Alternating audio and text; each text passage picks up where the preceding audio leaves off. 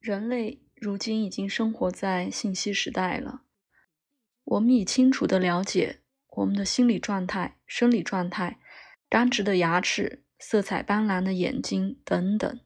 都源于三十亿对核苷酸基构成的序列。它们精致有序地排列在人体里亿万兆个细胞中的每一个细胞核里。我们也已弄清楚了，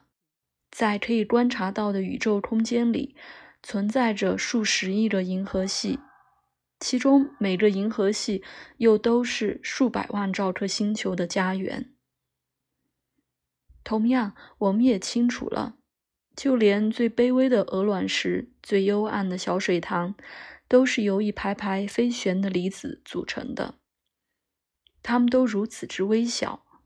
以至于一个大头钉的顶端竟能容纳两千五百万兆个这种颗粒在上面跳舞。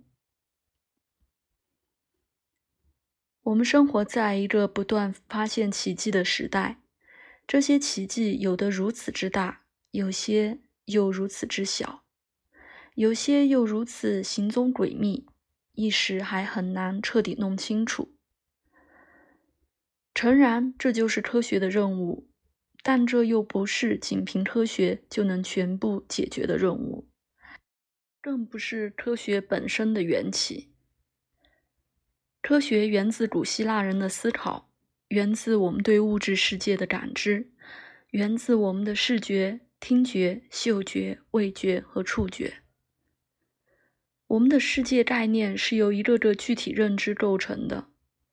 包括对一个个鹅卵石、瀑布、流星、脚下的土地、呼吸的空气、脚下取暖的篝火、在海滨时浸透全身的咸味飞沫。当然，还从古希腊人最早开始的不断努力，参悟这些基本元素。水、气、土、火。